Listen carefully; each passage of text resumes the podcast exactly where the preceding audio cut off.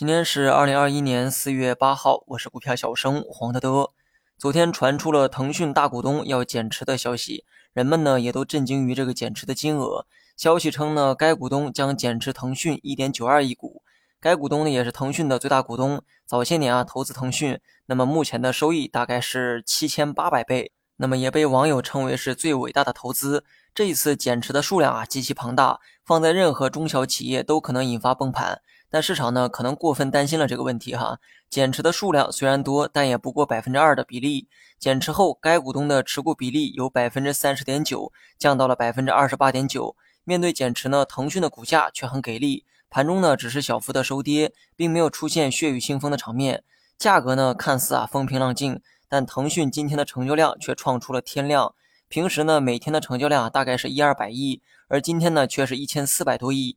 我写股评的时候啊，港股呢还没有收盘，收盘的时候可能会接近一千五百亿，这意味着大股东的巨额减持一上午啊就被市场给消化了。讲这么多呢，只想说明两个问题哈：一是只要是好公司，即便说有大量的减持，依旧是有人为其买单；第二呢是腾讯一个腾讯为港股贡献了一千五百亿的成交量，而上证指数今天的成交量是三千四百亿。港币和人民币的这个汇率啊，差不太多，说明一个腾讯大概是整个上证指数的一半成交量，可见一个好公司对股市的重要性。有很多优秀的公司啊，由于不符合 A 股的上市标准，无奈呢选择了美股或者是港股上市，而 A 股呢也错失了很多机会。但这些年啊，A 股呢也正在发生变革，市场化的大门呢越敞越大，这也意味着未来的 A 股仍有无限的想象空间以及发展空间。或许很多人炒股啊还是亏钱，但你们应该感谢这个时代。你在这个时代饱受历练，以后呢必然不会错过美好时代的班车。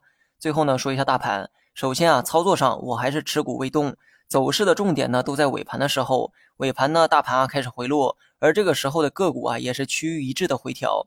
上午呢大盘忽上忽下，个股之间呢仍有分化，权重股回暖，中小盘股走弱。但是到了两点左右哈，市场呢几乎是一致性的回落。同时呢，跌停数量开始增加，全天跌停二十二家。